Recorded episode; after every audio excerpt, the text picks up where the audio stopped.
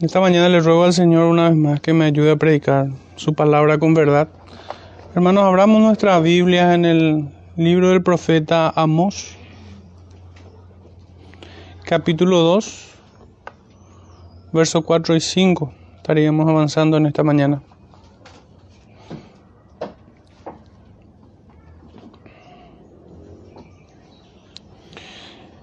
Dice así la palabra del Señor en Amós 2, 4 al 5. Así ha dicho Jehová, por tres pecados de Judá y por el cuarto no revocaré su castigo, porque menospreciaron la ley de Jehová y no guardaron sus ordenanzas y les hicieron errar sus mentiras, en pos de las cuales anduvieron sus padres. Prenderé por tanto fuego en Judá, el cual consumirá los palacios de Jerusalén. Hermano, lo único que cambia en este punto de, de este escrito del profeta Amós es el pueblo, porque anteriormente se había estado dirigiendo a los pueblos paganos circunvecinos a, a Judá e Israel. Y es como que va cerrando una espiral del cual nadie se salva en este juicio del Señor, pasando por todos los pueblos paganos que habían pecado en contra de su semejante. Pero ya en esta sección del capítulo 2, el Señor encara por voz, por medio de su profeta al pueblo de Judá. El título, hermanos, de este sermón es así. Menospreciar la ley de Dios y su ira van juntas en una relación de causa y efecto. Ciertamente es así. No puede esperar menos que el azote de Dios aquellos que menosprecian su ley, que la minimizan, que la postergan, que la acomodan, que de alguna manera pervierten su obediencia sobre la ley de Dios. No hay acomodos que valgan, no hay, no hay cosa que el hombre pueda hacer para atenuar las exigencias que la ley de Dios tiene. Ah, y eh, referente a esto quisiera dar un ejemplo antes de pasar a una imagen que quiero compartirles. En esta semana un, una alumna me pregunta si, si el cuarto mandamiento, si el día de reposo estaba vigente para la iglesia en estos días y les dije que estaba tan vigente como no matarás. Está tan vigente como no robarás. Como respetarás a padre y a madre. Como no tendrás dioses ajenos. Como no tomarás el nombre de Dios en vano. Está tan vigente como no codiciarás ni dirás falso testimonio. Tiene el mismo rigor. Y este es un ejemplo bastante común entre nosotros porque ciertamente estamos lidiando en contra de la corriente de este cristianismo laxo que pervierte el derecho, que pervierte la ley del Señor. Y de esa manera se roban el derecho de los afligidos. Porque la iglesia del Señor en este día debe adorarlo debe adorar a su gran Dios y al mismo tiempo cumplir el santo mandamiento de predicar a toda criatura. De esta manera ultrajan al menesteroso del Evangelio que debe ser predicado. Ya el apóstol Pablo había dicho, ¿y cómo creerán si no hay nadie quien le predique? Esta es la forma en que la iglesia, robando el derecho a los afligidos, pervierten el derecho también pervierten la ley del Señor. Y para tener una, una imagen de esto, Matías, por favor, si puede hacerle desaparecer a ese animal.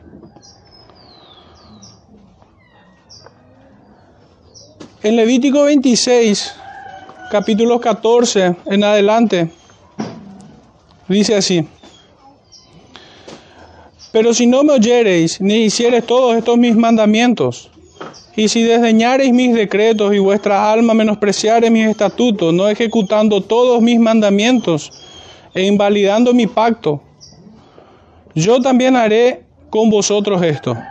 Enviaré sobre vosotros terror, extenuación y calentura, que consuman los ojos y atormenten el alma, y sembraréis en vano vuestra semilla, porque vuestros enemigos la comerán Pondré mi rostro contra vosotros y seréis heridos delante de vuestros enemigos. Y los que os aborrecen se enseñorearán de vosotros y huiréis sin que haya quien os persiga. Y si aún con estas cosas no me oyereis, yo volveré a castigaros siete veces más por vuestros pecados, y quebrantaré la soberbia de vuestro orgullo, y haré vuestro cielo como hierro y vuestra tierra como bronce. Vuestra fuerza se consumirá en vano, porque vuestra tierra no dará su producto, y los árboles de la tierra no darán su fruto. Si anduviereis conmigo en oposición y no me quisiereis oír, yo añadiré sobre vosotros siete veces más plagas según vuestros pecados. Enviaré también contra vosotros bestias fieras que os arrebaten vuestros hijos y destruyan vuestro ganado, y os reduzcan en número y, y vuestros caminos sean desiertos. Y si con estas cosas no fuereis corregidos, sino que anduviereis conmigo en oposición, yo también procederé en contra de vosotros, y os heriré aún siete veces por vuestros pecados. Traeré sobre vosotros espada vengadora, en vindicación del pacto. Y si buscareis refugio en vuestras ciudades, yo enviaré pestilencia entre vosotros y seréis entregados en mano del enemigo. Cuando yo os quebrante el sustento del pan, cocerán diez mujeres vuestro pan en un horno y os devolverán vuestro pan por peso, y comeréis y no os saciaréis. Si aún con esto no me oyereis, sino que procediereis conmigo en oposición, yo procederé en contra de vosotros con ira, y os castigaré aún siete veces por vuestros pecados, y comeréis la carne de vuestros hijos, y comeréis la carne de vuestras hijas. Destruiré vuestros lugares altos y derribaré vuestras imágenes, y pondré vuestros cuerpos muertos sobre los cuerpos muertos de vuestros ídolos, y mi alma os abominará. Haré desiertas vuestras ciudades, y asolaré vuestros santuarios, y no oleré la fragancia de vuestro suave perfume. Asolaré también la tierra y se pasmarán por ello vuestros enemigos, que en ella moren. Y a vosotros os esparciré entre las naciones, y desenvainaré espada en pos de vosotros. Y vuestra tierra estará asolada y desiertas vuestras ciudades. Entonces tierra, la tierra gozará sus días de reposo todos los días que esté asolada mientras vosotros estéis en la tierra de vuestros enemigos. La tierra descansará entonces y gozará sus días de reposo. Todo el tiempo que esté asolada descansará por lo que no reposó en los días de reposo cuando habitabais en ellas. Y a los que queden de vosotros infundiré en sus corazones tal codicia en la tierra de sus enemigos, que el sonido de una hoja que se mueva los perseguirá, y huirán como ante la espada, y caerán sin que nadie os persiga. Un texto bastante, extenso, pero nos muestra la forma en cómo el Señor trata con aquel que desecha persistentemente su ley. El Señor no mengua, no negocia con el delincuente. El Señor no negocia con el criminal o con la criminal. El Señor no tiene ningún deseo de, hacer negocio con aquellos que pervierten su ley, sino que va aumentando su castigo en pos de su necedad. Hermanos, pecar en contra de la ley es malo, pero mantenerse obstinado en contra de ella es aún peor, es aumentarse mayores males encima. Y no hay forma de atenuar esto. Esta es la imagen que nosotros tenemos para poder entender cuál es el reclamo y el juicio que Dios hace por boca del profeta Amós a su pueblo Judá en este punto de Amós 2, 4 al 5.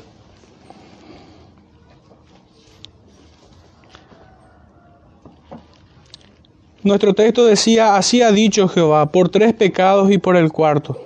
Por séptima vez ruge Jehová desde, Sión. Esta vez contra su pueblo Judá han pecado una y otra vez. Sus delitos llegaron al colmo. Por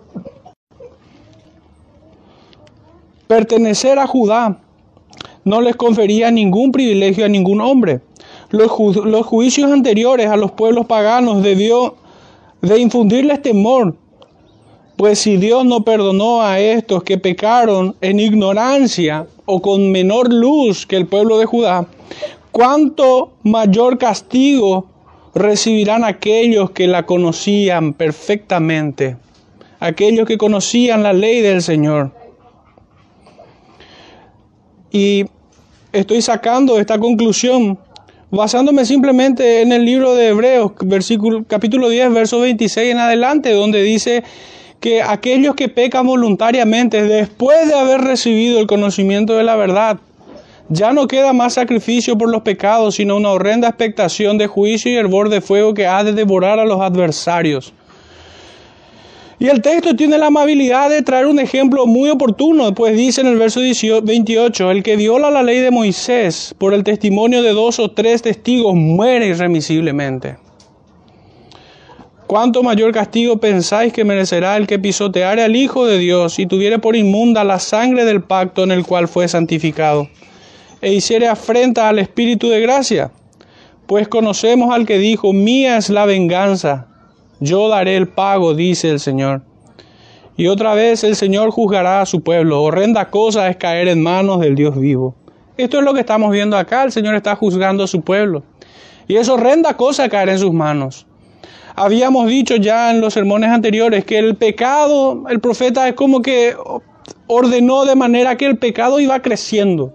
Las denuncias que él hacía cada vez eran más gravosas era más terrible y verdaderamente esto es un pecado monstruoso.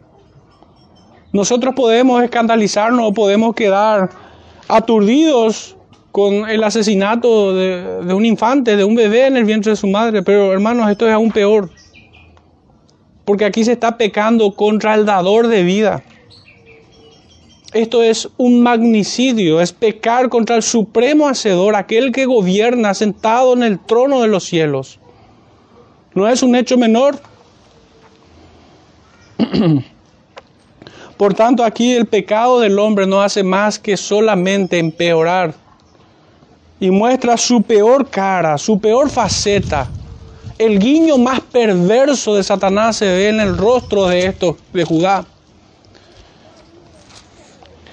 Además de Judá se habían hecho, además que Judá se había hecho como uno de aquellos pueblos paganos, cometiendo los mismos pecados, por lo que la justicia aplicaría igual para ellos, pero el castigo sería mayor. La sentencia en juicio sería la misma, serían hallados culpables, pero el castigo sería mayor. Jeremías nos dice en el capítulo 9, versículos 25 y 26, revolcados en el mismo cieno. Pero Judá tiene un agravante en su contra.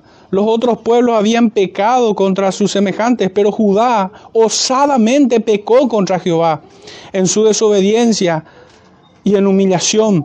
Traicionero y perverso, que deliberadamente desafiaron al Señor, desecharon su ley y al Señor de la ley. Poco les importó sus bondades como la sabiduría, la justicia y la bondad. Desecharon al Dios de la ley, su autoridad y su soberanía. Amós no podía callar por tratarse simplemente de su propia familia o ser parte de su parentela, los de Judá. De hecho, que recordemos que Amós sale del reino del sur de Judá y va para Israel. No será cómplice dejando sin juicio y ocultando la reprensión por sus vicios tan deplorables y destructivos. El profeta no, no callará por conveniencia, no será cómplice del asesino. El profeta entonces convoca al estrado, a Judá, para ser juzgado con justo juicio. Los cargos son terribles. Si pudiéramos encerrar su pecado, tendríamos que definirlo en términos de apostasía. Judá se comporta como un apóstata. Y apóstata es aquel que conoce al Señor, recibe su ley, y le da la espalda. Es alguien que confiesa adorarlo. Es alguien que dice ser cristiano. Pero sin embargo con sus hechos lo niega. El texto nos dice, porque menospreciaron la ley de Jehová y no guardaron sus ordenanzas. Hermanos, el texto nos dice claramente que no basta con decir de que somos hijos, no basta con decir o profesar de que somos cristianos. Ese fue el error de los de Judá, que creyéndose pueblo de Dios, estaban en apostasía. Lo que verdaderamente certifica la condición de un hijo de Dios es que uno se rinde en humillación ante Él y dice, Señor, heme aquí, envíame a mí. O como Pablo, ¿qué quieres que haga? Aquel que se rinde a su voluntad, aquel que guarda sus preceptos y ruega al Señor fortaleza para poder andar en ellos. De esa manera rezaba el salmista, cuando leíamos en el verso 33, enséñame, oh Jehová, el camino de tus estatutos y lo guardaré hasta el fin. Dame entendimiento y guardaré tu ley y la cumpliré de todo corazón. Guíame por la senda de tus mandamientos, porque en ella tengo mi voluntad. Inclina mi corazón a tus testimonios y no a la avaricia. Aparta mis ojos que no vean la vanidad. Avívame en tu camino, confirma tu palabra a tu siervo que te teme. Quita de mí el oprobio que he temido, porque buenos son tus juicios. He aquí yo he anhelado tus mandamientos, vivifíjame en tu justicia. Pero estos de Judá, si así oraron, fueron hipócritas profesionales. Fueron mejores actores que Nerón o que nuestro presidente al leer la cita de Isaías el año pasado. estos menospreciaron la ley de Jehová. Pudieron haberlo memorizado, pudieron haber atado la ley del Señor a su frente y en su mano, pudieron haberlo puesto en, el marco de su puerta, pero no estaba en sus corazones. Y toda esa ley que, con la cual ellos adornaban su meticulosa religiosidad, cada uno de ellos era artículos en su contra. Es como decíamos ayer, maquillar a un muerto.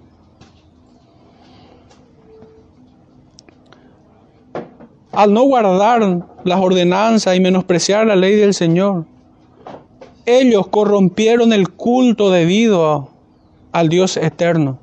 Y toda forma de verdadera, de verdadera religión fue corrompida. Sus sacrificios constituían un insulto a Dios y sus templos fueron lupanares. Todo esto al punto que terminaron honrando a sus rivales, con sus, incluso a sus ídolos. Y este terrible crimen les, los llevará a un peor estado. El error solo te conduce a peores desgracias. Perseverar en ellos te sumerge en una multitud de errores. El pecado de Judá no se trata de una mera negligencia o de un error ocasional, sino que consciente, voluntaria y deliberadamente desecharon su ley, adulterando la adoración del pueblo y así constituyéndose en enemigos de Dios, pues se hicieron amigos de los enemigos de Dios. No hubo temor de Dios delante de sus ojos, como dice el apóstol Pablo. Aferrándose a su maldad, se sumergieron cada vez más en la ira de Dios, corrompiendo la adoración por su desprecio y desobediencia. En su falsa religiosidad introdujeron formas de adoraciones nuevas y ficticias. Esto siempre ocurre, hermanos, cuando el hombre se aparta del consejo de Dios. El profeta nos dice que si nosotros apartamos el oído de la ley, aún nuestras oraciones son inmundas, pues esto aplica a toda práctica religiosa, a todo afecto religioso. Aun si nosotros tuviésemos en la forma la adoración correcta, si, si desechamos su ley, es blasfemia, es un insulto, es querer tomar por tonto, es como querer burlarnos de Dios, como si fuera que Él no puede escudriñar nuestros corazones, como si fuera Él hombre a quien nosotros pudiésemos engañar. Hermanos, pudiera parecerle todo este asunto como muy lejano, pero penosamente es una realidad palpable en muchas congregaciones de nuestros días. Pero no vamos a hacerlo impersonal, pudiera estar tan cercano aún en nuestra propia congregación, en nuestra propia familia o aún pudiera estar siendo anidado en nuestro propio corazón esta falsa religiosidad. Pudiéramos tener la forma, pero más que la forma, hermanos, lo importante es el corazón. Cómo nosotros guardamos su ley, cómo nosotros nos rendimos ante Él porque cada vez que nosotros quebrantamos la voluntad del soberano, despreciamos su magnificencia, despreciamos su soberanía, insultamos su majestad.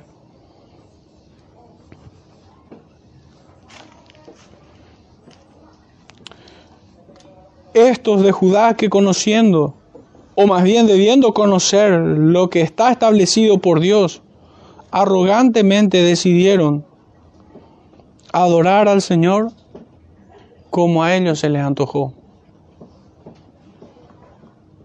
El Señor demanda obediencia, pero ellos ofrecieron inmundicia. La obediencia es mejor que cualquier otra forma de religión. Sin obediencia, es un atentado. Por más estilizada que sea tu religión. En primera de Samuel capítulo 15, versículos 22 y 23 dice, y dijo y Samuel dijo, se complace Jehová tanto en los holocaustos y víctimas como en que se obedezca a las palabras de Jehová. Ciertamente el, obedecer es mejor que los sacrificios y el prestar atención que la grosura de los carneros, porque como pecado de adivinación es la rebelión y como ídolos e idolatría la obstinación, por cuanto tú desechaste la palabra de Jehová, Él también te ha desechado para que no seas rey. Fueron las palabras de Samuel a Saúl. Pero hermanos, acá nosotros podemos ver claramente cómo está ligado el desechar la palabra del Señor con la rebeldía que el profeta lo compara como pecado de adivinación, como brujería es la rebeldía. Y que está totalmente divorciado de una verdadera obediencia. Nadie puede obedecer sin sujetarse a la palabra. Necesitamos, requerimos de la ley del Señor, requerimos de su palabra para poder obedecerla. Pero más gravoso es que conociéndola, la desechemos.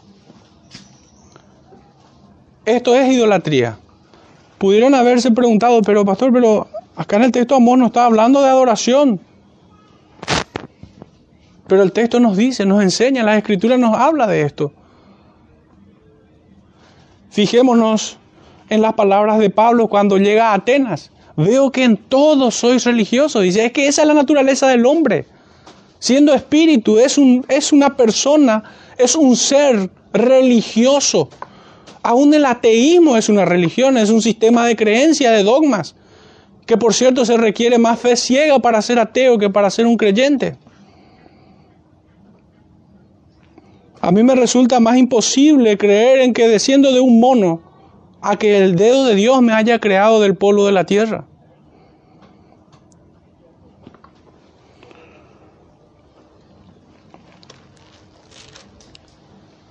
Entonces esto es así, la obediencia es mejor que cualquier otra forma de religión.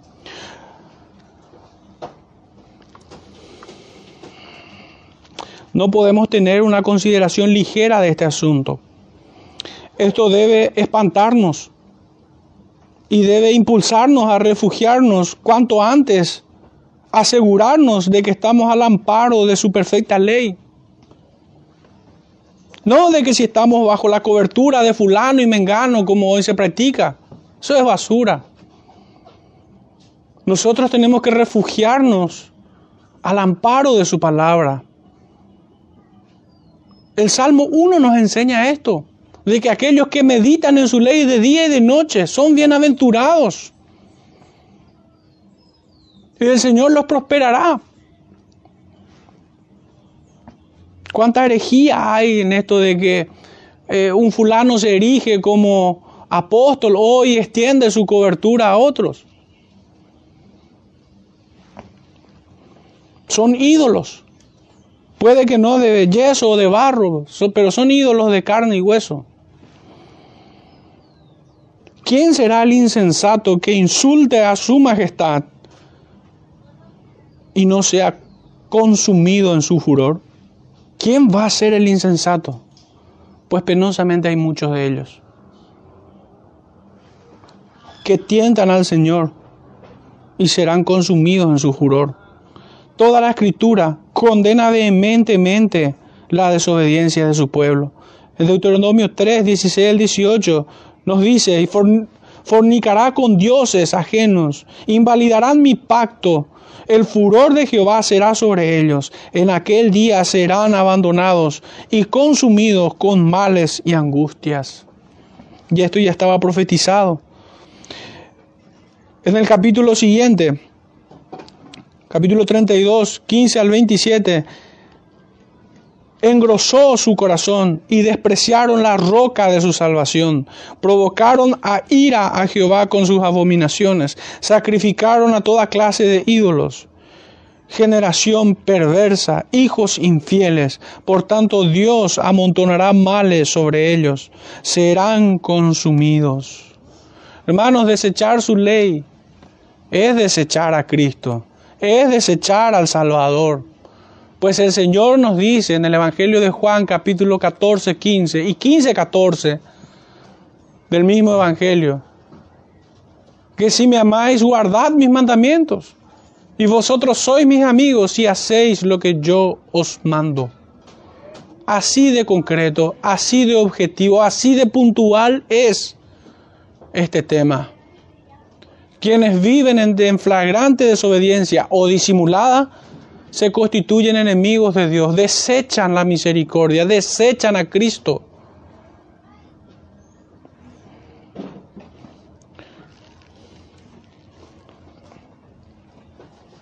En 2 de Samuel 12:10 dice, por tener en poco la palabra de Jehová, la muerte los visitará, visitará tu casa. Segunda de Reyes 17, 19, no guardaron los mandamientos de Jehová, sino que anduvieron en los pecados de Israel. Recordemos que el siguiente, la siguiente acusación, el siguiente en ser llamado al estrado es justamente las tribus del norte, Israel. Y estos de Judá no fueron distintos a ellos. Segunda de Reyes 22, 11 al 17. De pronto se inflama la ira de Jehová por abandonarlo e ir en pos de ídolos, por no escuchar las palabras de este libro, para ser conforme a lo que está escrito. Aquellos quienes no se conforman a las sanas palabras del Señor son malditos. Son malditos. Y no es que mi maldición sea sobre ella, no, sería, no significaría esto nada. Es la maldición del Señor. El Señor los, identifica de esta manera. Segunda de Crónicas, capítulo 36, verso 14 al 17 nos dice, por desechar a los mensajeros de Dios, menospreciaron su palabra hasta que subió la ira de Jehová. Sin duda alguna, hermanos, que instintivamente quienes desechan a Dios y a su ley, también desecharán a aquellos mensajeros que Dios envía. Nehemías 1.7 no guardaron los mandamientos, estatutos y preceptos de Jehová y se corrompieron. Una iglesia que menosprecia o tiene poco o crea el falso dilema de la gracia y la ley en su iglesia. El falso dilema, porque no, no hay un dilema entre la ley y la gracia. son iglesias que terminarán corrompidas. Esta es una verdad, esto es un absoluto. podrán crecer en número, podrán tener mayores edificaciones, pero será un sepulcro más grande nada más. No será una congregación de santos. Nehemías capítulo 9, versículos 26 y 29 30. Echaron su ley tras sus espaldas y mataron al profeta que les protestaba contra ellos para que se conviertan. Más bien se llenaron de soberbia y endurecieron su servicio. No escucharon al Espíritu enviado en sus profetas. Así lo provocaron a ira. Esta es una práctica constante. Y como probablemente hoy no derramen sangre de algunos profetas o de algunos predicadores, pero sin duda que son vomitados de, dichas congregaciones o de dichos lugares. Nadie que, que no esté circuncidado en el corazón puede soportar a un profeta de Dios. Es insufrible para él. Es algo con lo que no puede lidiar, con lo que no puede cargar. Le aturde el profeta que habla la ley de Dios. A pesar de que el Señor los llame bienaventurados aquellos que en la ley de Jehová está su delicia. Es que se necesita de un corazón nuevo, regenerado, para poder degustar del buen sabor de la ley. Quienes permanecen aún muertos en sus delitos y pecados, la ley les resulta hiel. Isaías 5, 24, capítulo 24 y 25 nos dice que estos serán como paja en el fuego, serán consumidos por desechar la ley de Jehová. Abominaron la palabra del Santo de Israel. El Señor Jesús no ha hecho otra cosa que confirmar su ley. Desde que empezó su ministerio, podemos decir desde que vino en la tierra. Todo cuanto haya acontecido con él fue conforme a lo que estaba escrito para que se cumpliese lo dicho por el profeta. Ezequiel 20, 16 y 24 nos dice el profeta que estos desecharon su ley y no anduvieron en ellas, sino que profanaron el día de reposo, tras sus ídolos iban sus corazones. Y esto verdaderamente se constituye en un factor común, a mi entender, de que aquellos que desechan la ley, lo primero que desechan es el día de reposo o tienen sus reservas o sus licencias, mejor dicho. Es verdaderamente un estorbo, una carga muy pesada. Es que la piedad es una dura y pesada carga para el incircunciso de corazón. Le resulta imposible cargar con ella. Solo aquellos quienes son llamados por Cristo Jesús pueden cargar con esto. Que lejos de ser pesada es es un deleite para el creyente.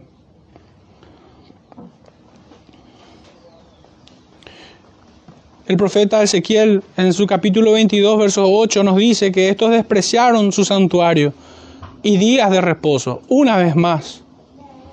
Daniel 9, 5 al 12. Impíamente se apartaron de sus mandamientos. Jeremías 9, 26. Judá había despreciado el conocer a Jehová.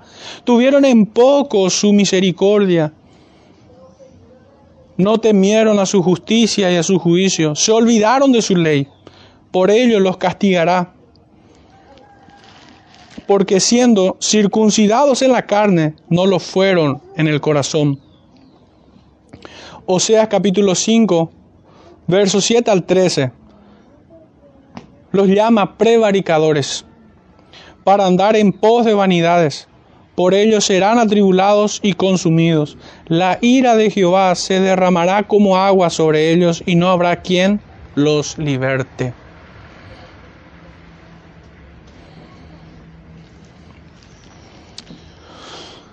El profeta Amós sigue diciendo que les hicieron errar sus mentiras, en pos de los cuales anduvieron sus padres.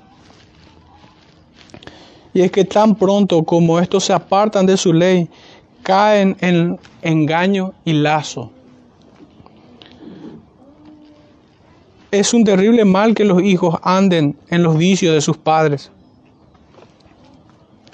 Esto es lo que Esteban, en el, en el Hecho de los Apóstoles, capítulo 7, les dice a esa generación perversa que habían apartado el oído de la ley, diciéndole, duros de servicio e incircuncisos de corazón y de oídos, vosotros resistís siempre al Espíritu Santo, como vuestros padres, así también vosotros. ¿A cuál de los profetas nos persiguieron vuestros padres? Y mataron a los que anunciaron de antemano la venida del justo, de quien vosotros ahora habéis sido entregadores y matadores.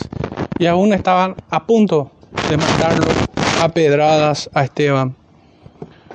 Sin embargo, el mal ejemplo de los padres no excusa los delitos de los hijos, porque muchos son audaces en defenderse, en excusarse, en, en, lamerse la herida, en autocompadecerse o excusar a alguien, invocando los pecados de otros. No, no, no. Los hijos no pagarán, no sufrirán de entera por causa de sus padres. Serán ellos mismos quienes paguen por sus propios delitos. Ciertamente, los pecados de sus padres serán cobrados. Y fueron un mal ejemplo para sus hijos. Pero no sirve de excusa el invocar que mi papá o mi mamá o fue así o fue así. No, no, no. Cada uno pagará por su propio pecado.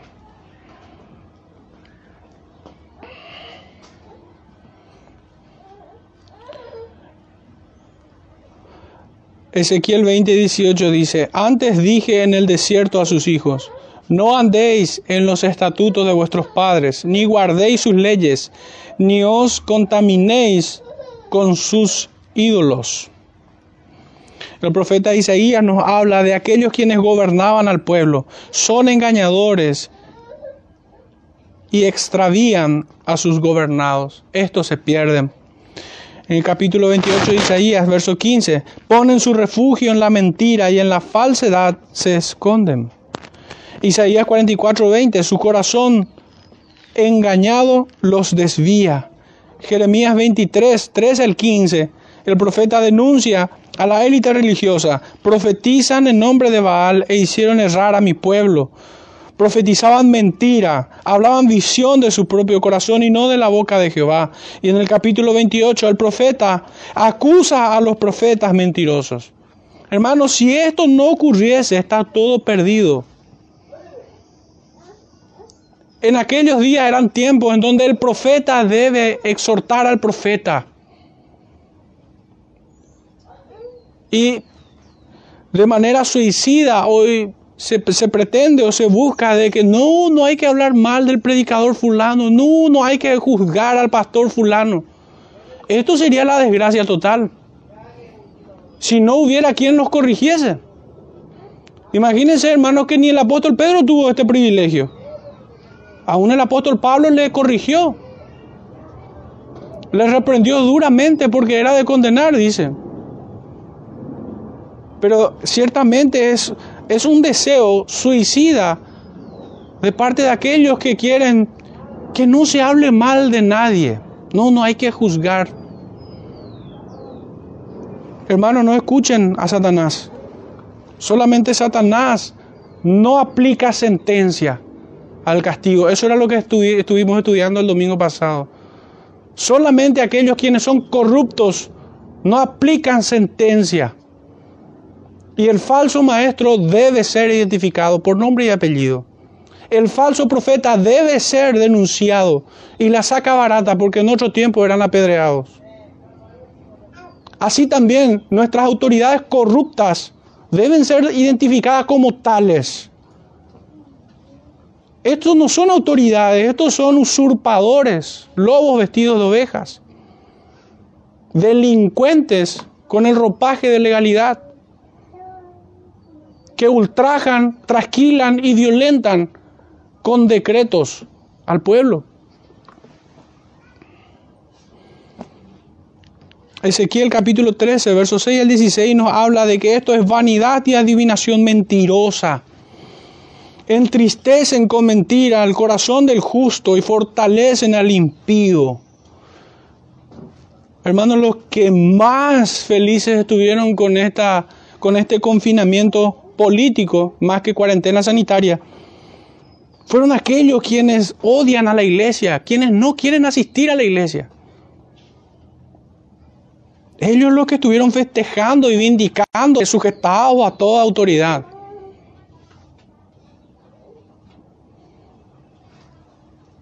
Ciertamente hay gobernadores en las regiones celestes, pero cada vez están más en las zonas de la tierra. Estas son sus autoridades.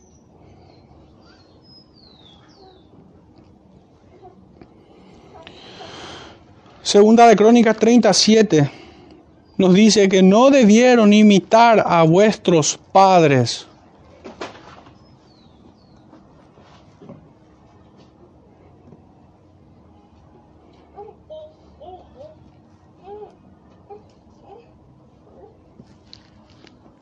Profeta Jeremías en el 9:14 nos dice, antes se fueron tras la imaginación de su corazón, en pos de los Baales, según les enseñaron sus padres. Y primera de Pedro, capítulo 1, verso 18. Sabiendo que fuisteis rescatados de vuestra vana manera de vivir, la cual recibisteis de vuestros padres. Esto es una afirmación, pero debemos presentarlo en forma de pregunta. ¿Fueron rescatados de vuestra vana manera de vivir en la cual heredaron de vuestros padres? ¿O siguen sus caminos con cierta diferencia de grados y matices? Hermanos, nosotros debemos honrar a nuestros padres y esto no colisiona con lo que estamos leyendo del profeta Jeremías ni del apóstol Pedro. De ninguna manera. Nosotros honramos a nuestros padres cuando nos sujetamos a ellos en aquellas leyes que, que honran al Señor. Pero nosotros deshonramos al Señor y quebrantamos el mandamiento cuando nos sujetamos a los padres en leyes espurias, en leyes de hombres, en tradiciones que contrarian la ley de Jehová. El padre de familia no está por encima del supremo hacedor. ¿Y cómo nosotros honraríamos en tal circunstancia a nuestros padres? Reprendiéndoles. Con respeto, pero reprendiéndoles. Es atípico, es antinatural, pues son los padres quienes deben corregir a los hijos. Pero vivimos en una época tan extraña a la naturaleza que muchas veces somos los hijos quienes debemos corregir a los padres.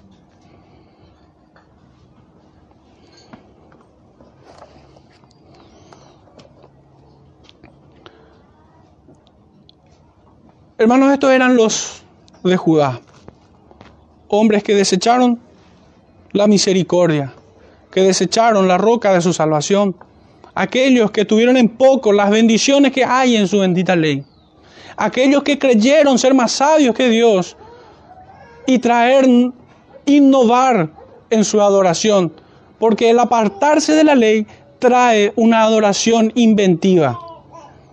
El que se aparta de la ley cae en misticismo, en ficción. No hay adoración aceptable al Señor separado de su ley.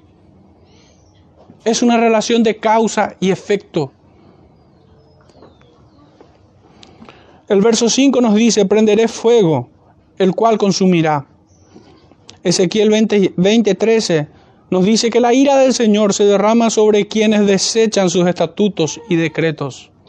Jeremías 17, 27 nos dice, si no me oyereis para santificar el día de reposo, haré descender fuego.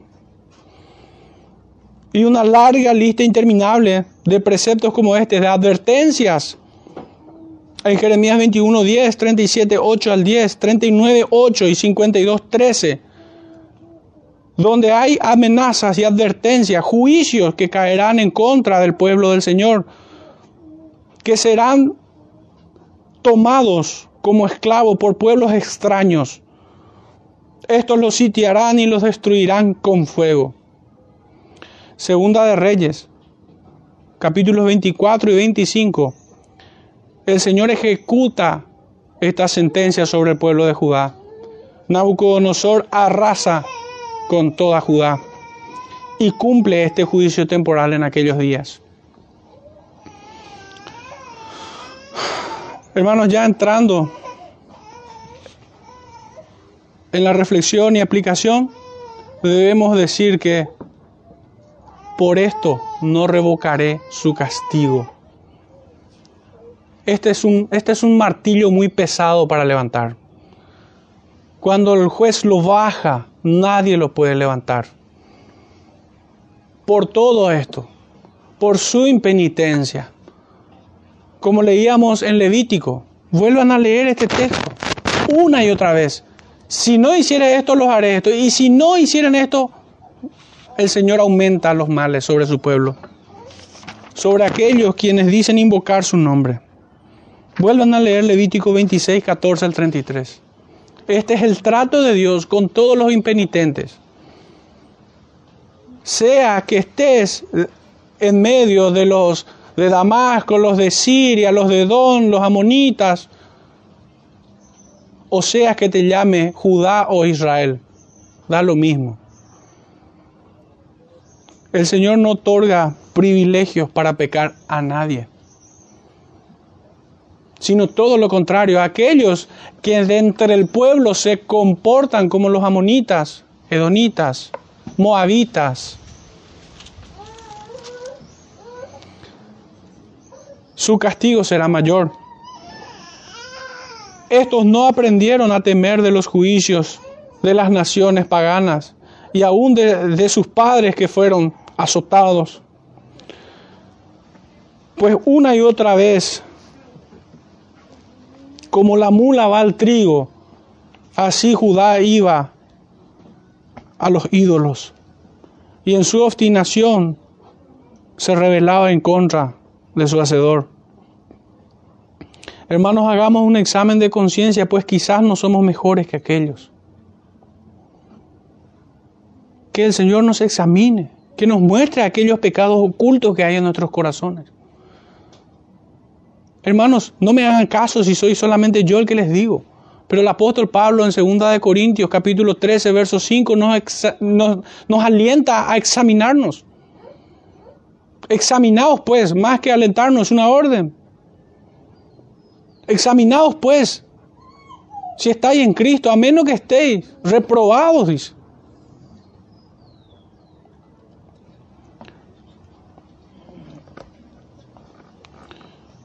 caminamos y les, entrego algunas, algunas preguntas que me hice internamente al meditar en este, en esta, en este fragmento de Amós 2, 4 y 5. Estas son las preguntas que me hice y que les comparto a ustedes. ¿Caminamos en su ley individual y congregacionalmente?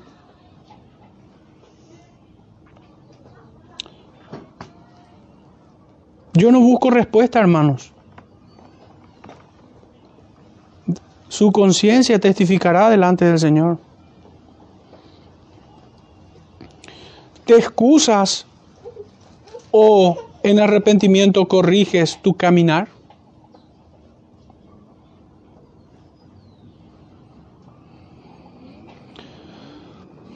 ¿Cumples con el santo llamamiento? porque el llamado con el cual hemos venido a Cristo es santo. El llamamiento que tenemos es, sed santos,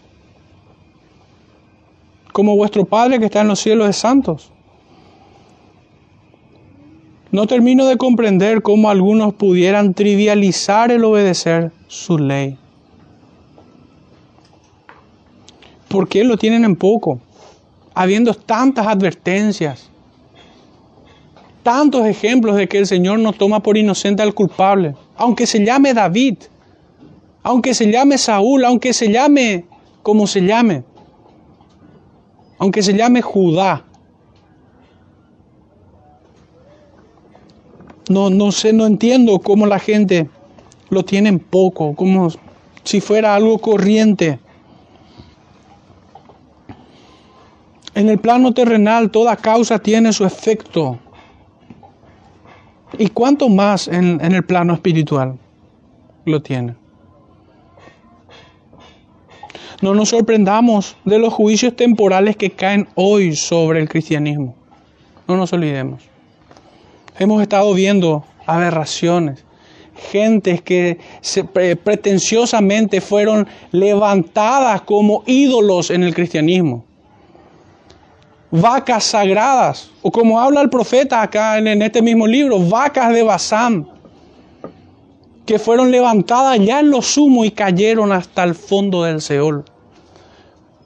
Gente que se pavoneaba hablando de Cristo. Gente que pretenciosamente se hacían llamar apologistas. Y hoy no se conoce otra cosa de ellos más que su vergüenza.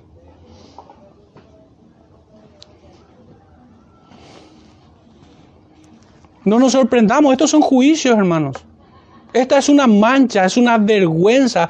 El, apóstol Pablo dice en Romanos 2.24 que por causa de vosotros el nombre de Dios es blasfemado entre los gentiles. Este que era su apologista famoso, andaba con prostitutas. ¿Qué diferencia hay con entre el cristianismo y los baales? Estos son juicios, estas son afrentas que nosotros debemos dolernos, no tanto por esa persona, sino porque el nombre de Cristo es blasfemado. Tengamos cuidado, hermanos, en, en levantar a impíos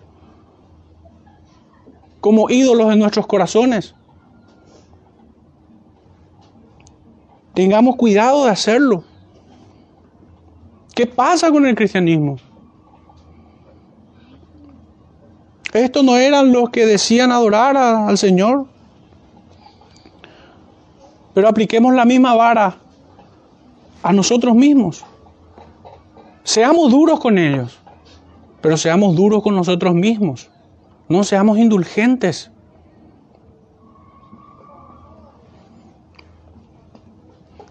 No mimemos nuestros pecados.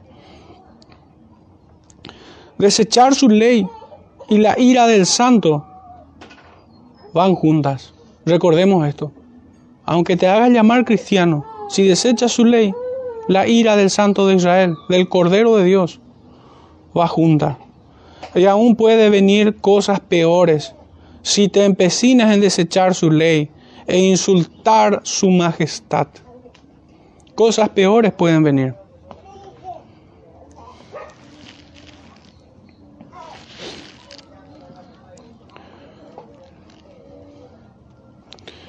El Evangelio de Lucas rubrica todo este mensaje. En el capítulo 12, verso 47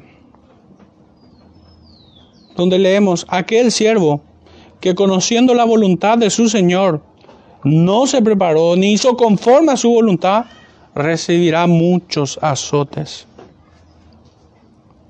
Y finalmente cierro, hermanos, con Primera de Tesalonicenses, capítulo 4, versículos 8. Así que el que desecha esto, no desecha a hombre, sino a Dios, que también nos dio su Santo Espíritu. Podemos desechar al profeta y no hay tanto problema, pero si desechas su ley, tientas la ira de Dios. Hermanos, que el Señor nos ayude en esta mañana a luchar en contra de los vicios de este siglo, de nuestra concupiscencia, de la falsa religiosidad que se que maquilla muertos,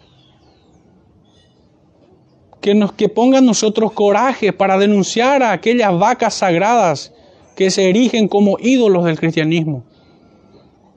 Esa no es la verdadera religión. La verdadera religión está aquí, en cada congregación donde se reúne en nombre del Señor, a adorar su nombre en su día, en buscar consejo, buscar ayuda, pelear contra, la, contra el mundo, la carne y Satanás. La verdadera religión tiene que ver con mortificar la carne, el pecado, odiar nuestro pecado y deleitarnos en su ley. Esa es la verdadera religión. Que el Señor nos ayude en este tiempo. Que no nos abandone, que no se endurezca nuestros corazones, sino que cada día sea quebrado por la ley de Dios y vuelto a humedecer por su gracia, por la gracia de Cristo en nosotros. Que el Señor nos bendiga, hermano, en este tiempo. Oremos para cerrar esta parte. Padre Santo, en esta mañana te pedimos perdón, Señor, por todas las veces que hemos tenido un poco tu ley, que no, que no hemos estado a la altura, Señor, de tus demandas. Te rogamos que nos perdones. Límpianos, Señor. Nos acogemos, Señor, a la gracia que solamente hay en Cristo